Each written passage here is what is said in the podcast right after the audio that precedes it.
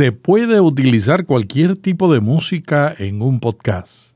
Hoy te tenemos la respuesta. Vía podcast.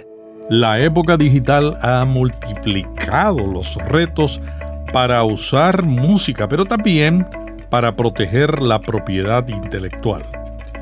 Aquí voy a resumir experiencias propias de mis colegas y de especialistas. Si usted quiere estar seguro sobre lo que funciona en su país, por favor, consulte un abogado especializado en leyes de derechos de autor. Y si no puede hacerlo, entonces quédese hasta el final para que escuche las dos alternativas que le vamos a sugerir.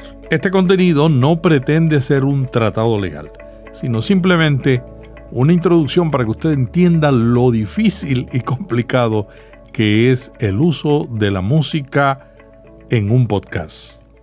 Vía podcast. Vía podcast. Vía podcast es intimidad, emoción y confianza. Muchas personas piensan equivocadamente que pueden reproducir una canción en su podcast porque pagaron 99 centavos por la misma en iTunes.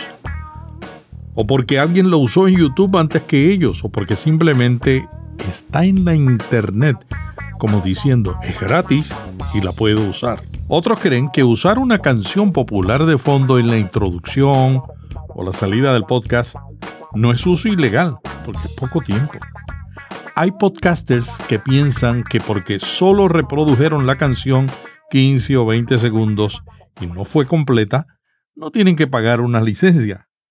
Otros aseguran que porque no viven en Estados Unidos, no les cubre las leyes internacionales de derechos de autor, ignorando que la mayoría de los países están adheridos a estas leyes y aun cuando hay diferencias, lo esencial cubre en la mayoría de los territorios. Algunos piensan que porque la canción es una mezcla de varias canciones, no tienen que cumplir con las leyes de derechos de autor. Y otros dicen que porque son una ONG o una organización educativa o porque el podcast no tiene propósitos comerciales pueden usar una canción cubiertos por el concepto uso justo. Y este último es un aspecto de la ley de derechos de autor sumamente complejo y frecuentemente mal entendido. Nadie está autorizado a violar estas leyes. El sistema de licencias para usar música en un podcast es un sistema muy complicado. Y si viola la ley en Estados Unidos, una demanda por uso ilegal de una canción en su podcast podría llegar hasta 150 mil dólares. Nuestra recomendación es adquiera música que con un solo pago cubre los derechos de autor para uso en su podcast. ¿Qué tan complicado es usar música popular en su podcast? Es horriblemente complicado. Las emisoras de radio lo resuelven pagando licencias a las principales empresas que tienen el registro y administran la propiedad de los derechos de autor de la industria de la música. Sin embargo, un podcast no es una emisora de radio que continuamente incluye música, ni tiene por qué pagar esas cantidades extraordinarias de dinero. Aquí lo básico que usted debe saber y las alternativas que tiene para protegerse legalmente. ¿Qué es el permiso para hacer copias? Cada vez que usted descarga o reproduce un podcast, está haciendo una copia del archivo de audio que contiene dicho podcast. La palabra copia es muy importante. Los derechos de autor incluyen, entre otras cosas, el derecho de impedir que otros usuarios realicen copias de su trabajo. El derecho a reproducir y distribuir copias de una composición musical se llama licencia mecánica. Para las canciones más conocidas, en Estados Unidos, estos derechos son administrados por un organismo que actúa como intermediario, ejemplo la agencia Harry Fox. Incluir una canción con derechos de autor en un podcast es una cuestión legal sin resolver. Todavía está en discusión si es o no una ejecución pública, pero eso no cambia mucho. Si la ley considerara tu podcast una interpretación pública, entonces también necesitarías una licencia de ejecución de otra agencia como ASCAP, CSAC o IMC. Digamos que deseas grabar tu propia versión de una canción popular y utilizarla en tu podcast. En este caso, necesitarías los derechos de Harry Fox y presumiblemente una de las agencias de licencias mencionadas anteriormente. No es fácil. Vamos a hablar ahora de las famosas Creative Commons. Esta es una de las licencias más comunes en cuanto a descargas gratuitas se refiere. Su particularidad es que está diseñada para facilitar la copia, distribución y uso de obras respetando los derechos autorales de su dueño. Esto quiere decir que si el autor de una obra musical acuerda esta licencia, su música puede ser usada siempre y cuando quien la tenga reconozca a su autor como el dueño de dicha pieza. Su nacimiento se basó en el copyright, la licencia más antigua y conocida en el mundo entero. Creative Commons, por su parte, brinda mayor flexibilidad a los autores y fomenta el intercambio de obras. Estas licencias tienen cuatro condiciones. Número uno, se debe reconocer o atribuir al autor, siempre que la obra se utilice, se debe reconocer el autor. No debe ser de uso comercial, y eso es una condición que su uso no esté ligado a fines comerciales. Así que si vas a incluir anuncios en tu podcast, no debes usar Creative Commons. No tiene obras derivadas, es decir, se debe usar la obra completa. Y finalmente, compartir o licenciar igual. O sea, lo que se haga con la obra debe tener las mismas licencias Creative Commons. ¿Cuáles son las desventajas de las Creative Commons? Una de las desventajas de estas licencias es que para muchos expertos en derechos de autoría entorpece o crea un vacío en los derechos de autor. No se tiene muy claro cuáles finalmente son los beneficios de los autores. Otra desventaja es que, aunque la mayoría de los países las reconoce, puede que haya lugares en los que esta licencia no está dentro de los derechos, por lo que las licencias terminan sin validez. Y finalmente, no se tiene un seguimiento eficiente que permita conocer el uso de las obras usadas. Recuerda que no es la única licencia, existen muchas más. Y si tú quieres usar música en un podcast, explóralas todas y recuerda si usas Creative Commons no puedes tener anuncios y posiblemente no puedes cobrar por el podcast. ¿Cuáles son los derechos de autor en la música?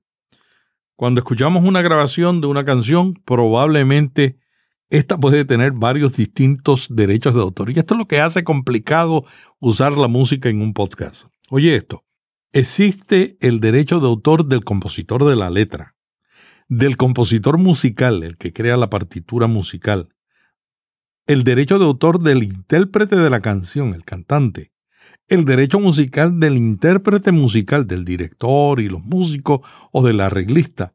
Existe el derecho del autor del productor, el que graba, mezcla, produce, masteriza. A menudo hay muchas versiones diferentes de la misma canción, a veces grabada por diferentes artistas. Cada una de esas versiones contiene la misma composición musical subyacente, pero cada una es considerada una grabación de sonido única. Los derechos de autor expiran como mínimo 50 años después de la muerte del autor, en caso de las letras y la música, y 50 años después de la primera interpretación o grabación, en el caso de los intérpretes y del productor, y existe legislación que permite volverlos a inscribir por otro periodo de tiempo.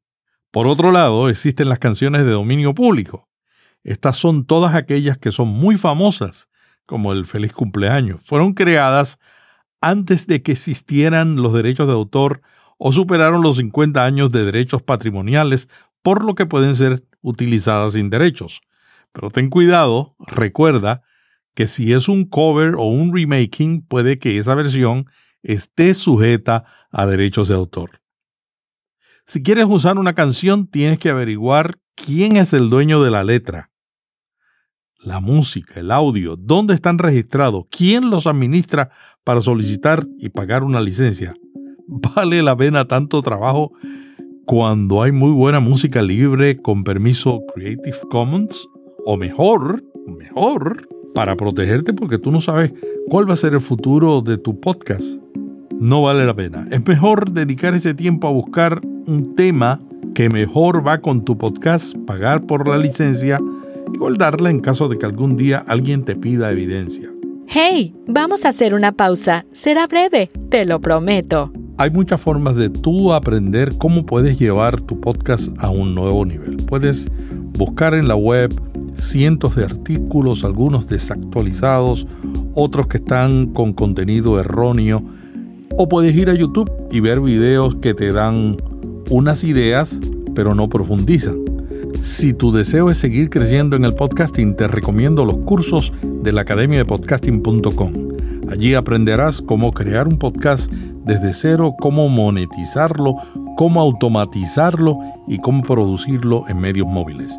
academiadepodcasting.com. ¿Te diste cuenta? Siempre cumplo lo que prometo. ¿Quién es el dueño de una canción? En algunas ocasiones, el compositor posee todos los derechos de autor, composición musical y la grabación de sonido. Por ejemplo, en el caso donde el autor escribe y graba una canción. Sin embargo, estos derechos pueden terminar siendo propiedad de personas o entidades separadas. Por ejemplo, una compañía discográfica puede ser propietaria de los derechos de la grabación, mientras que una editorial de música es la propietaria de los derechos de la composición musical. También una canción puede tener una complicada serie de registros de propiedad intelectual, por lo cual es necesario que aunque el propio cantautor concede el permiso para ponerla en un podcast, se asegure de tener el permiso del dueño legal de la canción. ¿Cuáles son tus alternativas? Esto es lo más importante. ¿Qué tú puedes hacer en tu podcast? Hay una gran variedad de alternativas gratuitas o de bajo costo de música que se paga por su uso una sola vez. También hay muchas canciones disponibles en una variedad de licencias de Creative Commons. Y esto es importante porque muchos podcasters creen que Creative Commons significa libre, sin restricciones. Es música con un permiso gratuito para usarla, pero muchas veces tienen restricciones. Por ejemplo, muchos músicos no autorizan el uso de su música para proyectos comerciales a menos que les paguen. ¿Qué significa comercial? Cada dueño de derechos de autor define lo que considera comercial. Asegúrate de revisar cuidadosamente los términos de la licencia de la música que vas a usar en tu podcast, ya sea a través de Creative Commons o de un proveedor de servicios en línea. Esto es clave para cumplir con los requerimientos de la licencia para podcasts, que podrían ser diferentes que para otros medios digitales.